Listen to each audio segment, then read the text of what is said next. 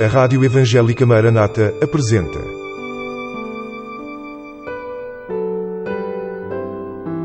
Mulheres da Bíblia. Mulheres que deixaram uma marca na história e que falam ainda hoje.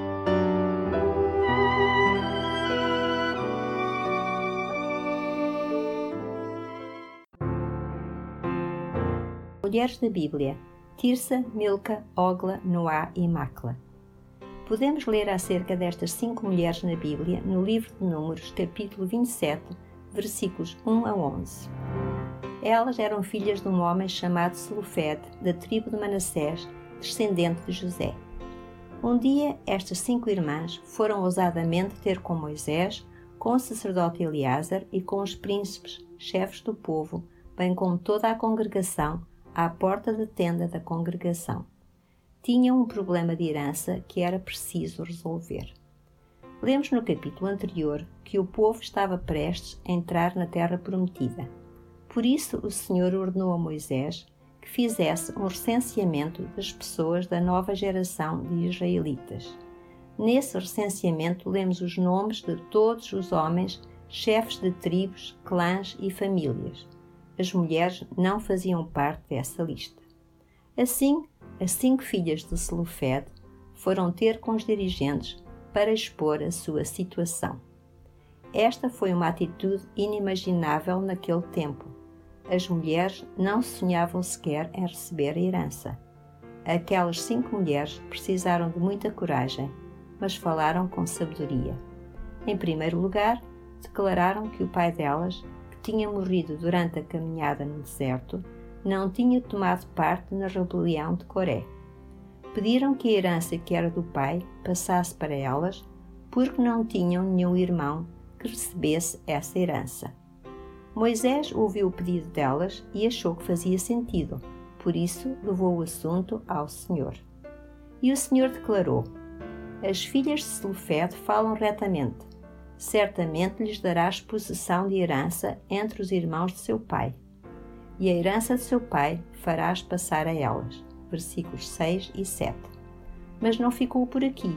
O Senhor estabeleceu ali uma lei nova para todo Israel e para todo o sempre, declarando: E falarás aos filhos de Israel, dizendo: Quando alguém morrer e não tiver filho, então fareis passar a herança à sua filha. Versículo 8. Esta instrução, com mais alguns detalhes, foi estabelecida pelo Senhor como estatuto de direito.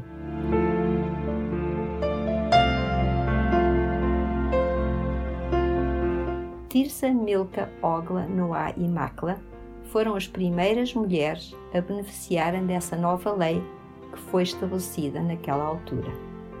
Elas falaram com ousadia porque tinham fé, confiaram que o Senhor ia cuidar delas, confiaram que o Senhor é justo e piedoso.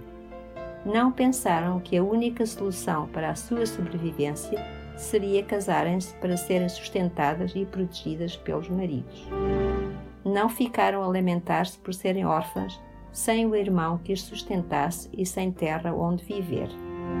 Essa terra era muito importante para o seu futuro. Iam entrar na terra prometida com o resto do povo de Israel. A terra ia ser dividida e elas queriam parte nessa terra. E receberam a sua porção, tal como os homens. Estas cinco jovens receberam a sua herança a sua bênção material de que necessitavam. A nós ensinam-nos que devemos buscar a bênção de que necessitamos. O Senhor tem o melhor para nós, tem grandes bênçãos espirituais, mas muitas vezes espera que lhe o peçamos. O nosso Deus deseja que o busquemos com determinação, que não nos contentemos com qualquer coisa.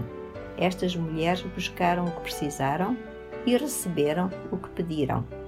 O Senhor promete-nos em Jeremias 29:13: Buscar-me-eis e me achareis, quando me buscardes de todo o vosso coração.